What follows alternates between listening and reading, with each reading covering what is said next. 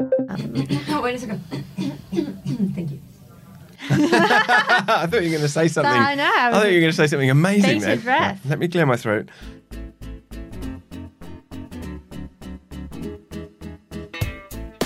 Hello, everyone. My name is Simon Hunter. I'm the editor of the English edition of El País, and this is. ¿Qué?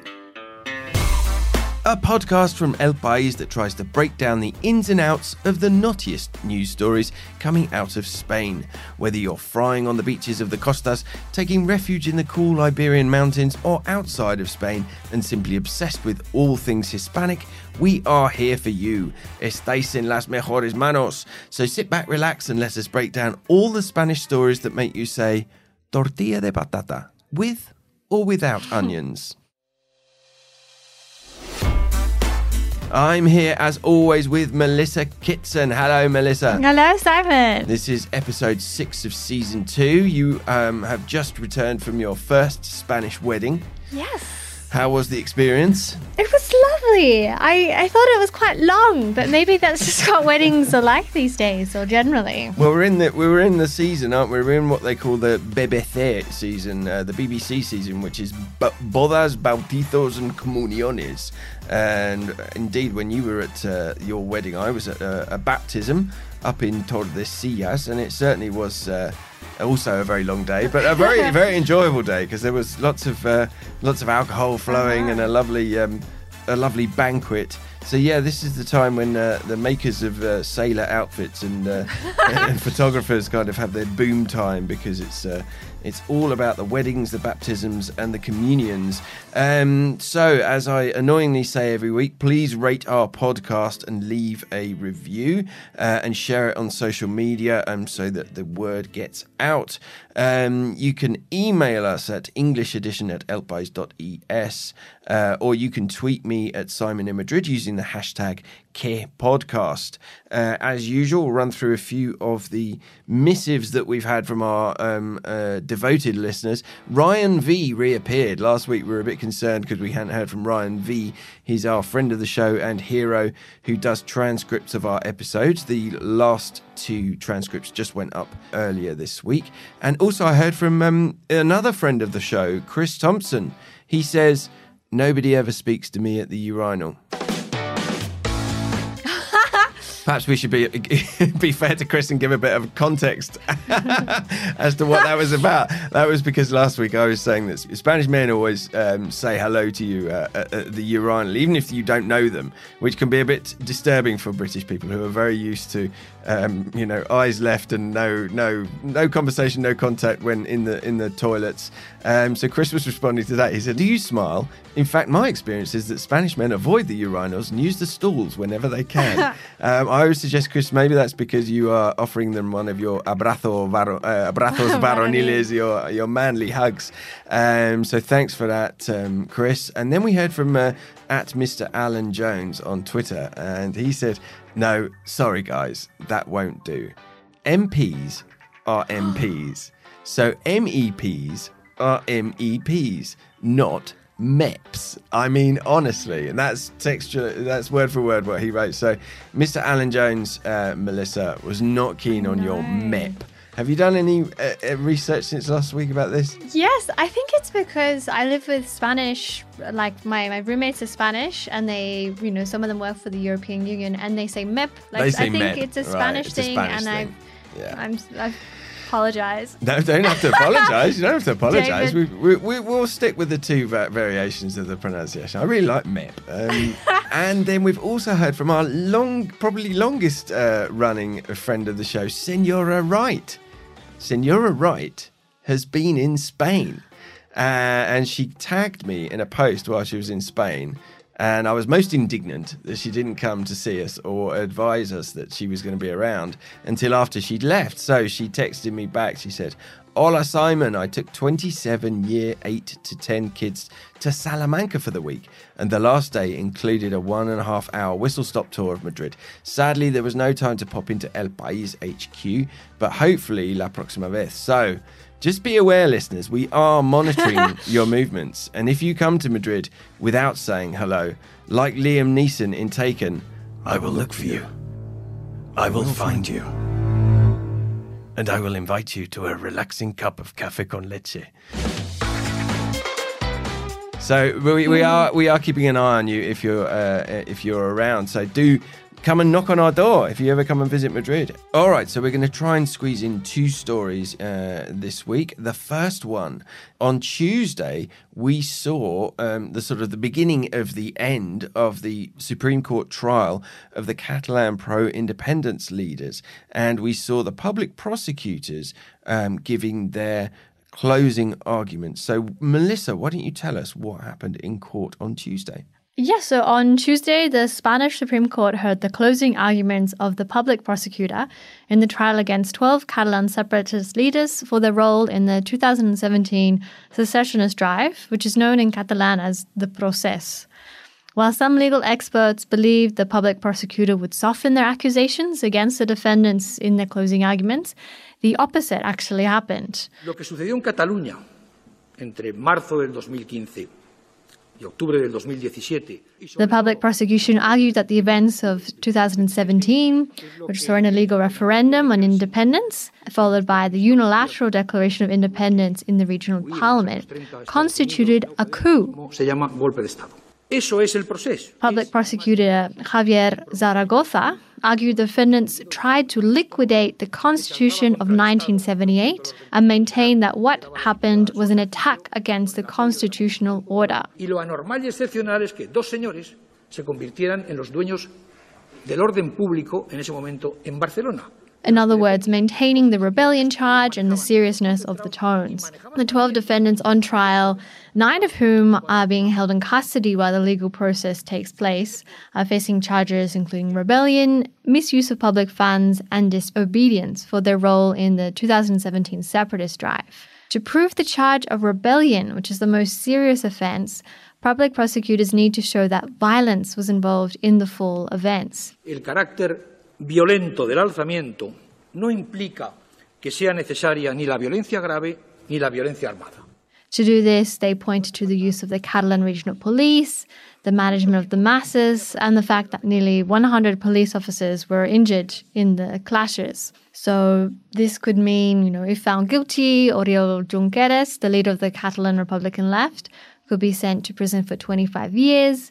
The public prosecution has now made their closing arguments, and next week, the Supreme Court will hear from the defense lawyers of the defendants in what has become one of the most important trials to be heard before Spain's top court. Now, we're going to do something a bit different this week. We've got a guest. I think this is our first guest on the show, apart from that t- time I had a lovely chat with Veronica, our producer, uh, about her home country of Venezuela. Uh, we're going to talk now to um, Matthew Bennett, who's a British journalist um, based down in uh, Murcia in southeast Spain. And he has been uh, covering every single uh, day of the trial of the Procés um, so far. He's been live blogging it in Spanish and English. He's been doing an absolutely sterling job. He's in his car, so uh, you might uh, hear a little bit of noise in the background. Uh, welcome, Matthew, to our podcast. We have been we've mentioned you in the past. We've been talking about the uh, sterling work that you've been doing, in particular covering the trial. So just um, just to start with, just tell us quickly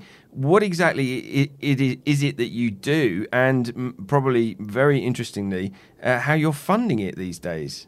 Right. Well, that's very kind of you. I hope you've been saying nice things. I'm sure you have been saying nice things. of course. um, well, I've just been covering every day of the trial since it began on February 12th, uh, in English and in Spanish, as a kind of live blog chronicle, if you like. Um, as it happens every day, and it's funded completely by readers. We've had um, 50 days of this trial. It's uh, seen more than 400 witnesses and uh, three and a half months, basically, of court proceedings. Would you like to sum it up in a word? In a word, crikey. Well, look at the look at the newspaper uh, front pages today and what the prosecutor said, uh, and that sums up the prosecution's case. It was a coup. So it was shocking. This more was shocking yesterday when he said it because that's the first time that the prosecutor has described the what happened in 2017 as a coup. But that's how they described it yesterday, and that's what's on the front pages this morning. I mean, what's been your general impression of the trial? Uh, well, in terms of the trial, certainly it seems to have been a very fair trial. They've had lots of time to to talk to lots of witnesses and present lots of videos and documents to present all sorts of witnesses and ask lots of questions. And next week, for example, the defense teams will get an hour each per defendant to, to present their final concluding statements, uh, which is more than they would get even at the European courts, uh, Judge Marchena was saying yesterday. So, in terms of the way the trial has been conducted, uh, at least from the outside, as a non lawyer or as a non judge, it seems to have been very fair indeed. In terms of the content, if, we sort of try to compare it to logic and compare it to the law and to the facts and to what we know about reality and what we saw happening two years ago, certainly the prosecution's case seems to be more logical, more rational, more fact based, more argued against the reality of the law.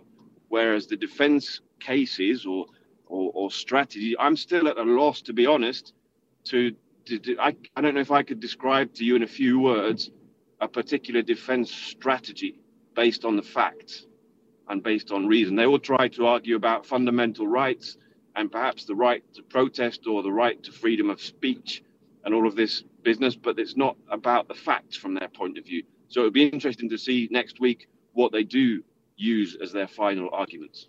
And having sat through the whole trial, what do you think the ruling is going to be? What can we expect?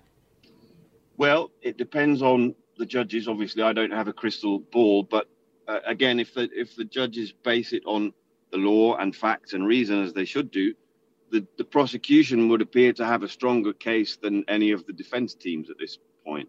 So we're talking potential jail terms for these pro-independence leaders.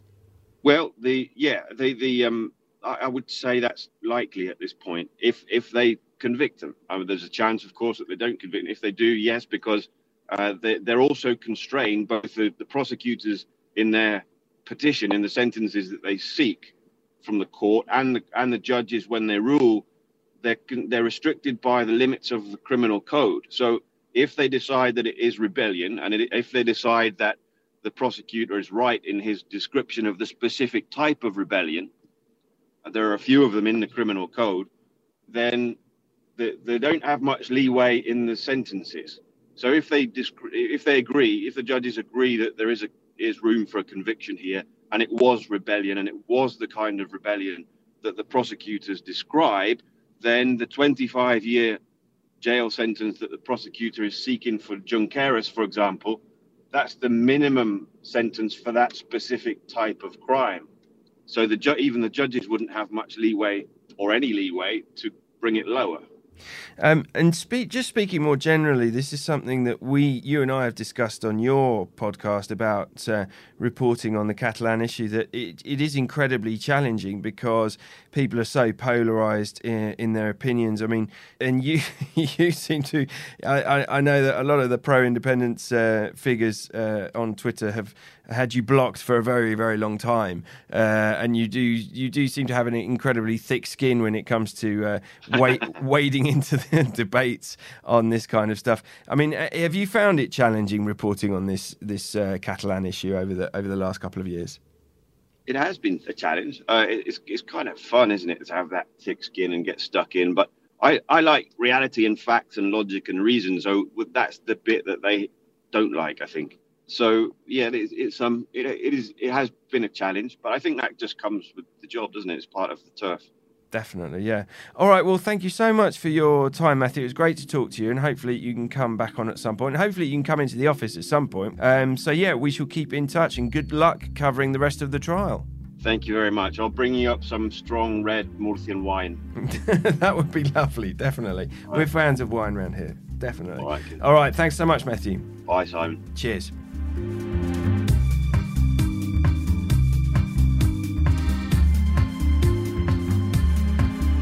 All right, so we will no doubt be coming back to that story. We've got more. Um, we'll have more court action uh, next week in the Supreme Court as the Procés trial draws to a close.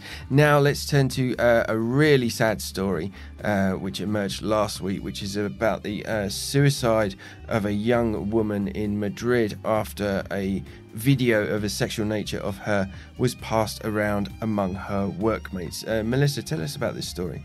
Yes, it's very, very sad. Um, a Spanish mother tragically took her life after sexually explicit videos of her began circulating among her work colleagues. Veronica was a 32 year old employee at the Madrid factory of Iveco, an Italian commercial vehicle manufacturer. She'd been under pressure for more than a month after colleagues began sharing five files containing intimate videos of her on WhatsApp groups and private messaging. At first, the group was around 20 people, and this later ballooned to more than 200. The videos were made five years ago with a former partner. Veronica had since married and had a four year old child and months old baby. According to her co workers, the images had apparently made the rounds a few years ago, but in that instance, Veronica was able to put a stop to it. But this time she couldn't. For 10 days, the factory corridors echoed with laughter, and people came up to Veronica to check for themselves that she was the woman in the videos. For Veronica, it was a period of unrelenting humiliation and anguish. One employee remembers hearing her saying out loud, I can't take it anymore. Her sister in law found out, then her own husband, with whom she reportedly had an argument the day before her death. Veronica met with the heads of human resources at on May 23rd, but they decided it was a personal matter, not a workplace one, and took no action. She was instead offered a transfer to a different section or a period of sick leave. The labor union Comisiones Obreras said this was not enough and went to see her on Friday with a formal complaint to file against the company. But Veronica had already gone home. The next day, she killed herself. Police and prosecutors are now investigating the case, and a court in Alcalá de Henares has launched its own probe after the victim's father took legal action. The Spanish Data Protection Agency is also investigating whether there was a breach of privacy laws, and the labor union Comisiones Obreras is looking at whether Iveco violated gender equality legislation and occupational prevention laws. Police have spoken to an ex boyfriend of Veronica, who was the main suspect, to see whether he was the one who had sent the videos, but he was let go after making a statement. Now the investigations continue, and the real, I guess, lesson is about what action can be taken against these new crimes of sexual violence. Definitely, yeah. I mean, this kind of links into this whole sort of you know new wave of um, feminist uh, activism in Spain. And this is the kind of thing that people who you know women who are behind um, this this this new feminism that we're seeing in Spain. This is the kind of thing that they say they are. You know, this is why they're campaigning when people question mm-hmm. like you know parties like the far right Vox when they question feminists and they call them feminazis and things like that, and they trivialise um, issues like this. Well, it's it's cases like this that um, that they're trying to deal with. I think that you know the most worrying thing here is that it's how a lot of the people involved in, in passing around the video um, were treating it, you know, as some kind of joke. When obviously this is uh, something incredibly serious. It's an incredible invasion of someone's privacy, and for it to happen in the workplace is is um, is just uh, horrendous for the person in question. It, it, kind of reminds me there was another case in 2012. There was a socialist councillor called Olvido Hormigos. Olvido Hormigos. Um, she was a socialist councillor in a small town in Toledo, and a video of her, sexual video of her, um, was you know somehow passed around. She said at the time, in two hours, the whole town had seen it. Um, and in 2015, the, the law in Spain was actually changed as a result, and you can now get three to five years in jail for um, either sharing or you know leaking or sharing um, a video of this kind. So in the Iveco case, there's lots of investigations that are going to happen now, um, not least whether the company uh, could have been at fault because as you mentioned, Melissa, she actually took the case to the company. The company said, "No, this is a this is a private matter." And then, of course, there's a whole issue of data protection, and you know whether the people who whoever it was that shared the video in the first place, whether they'll be prosecuted, or even perhaps the people that shared it within the company. Um, but now, really, the question is, well, who who is it that, that was the culprit? Um, the former partner of um, of Veronica um, went to the police voluntarily because, having been a former partner of hers, he was under suspicion. But he handed over his phone to police. Police decided not to take any uh, more action, so um, they will be looking for um, someone else as the uh, originator of this um, really sad case.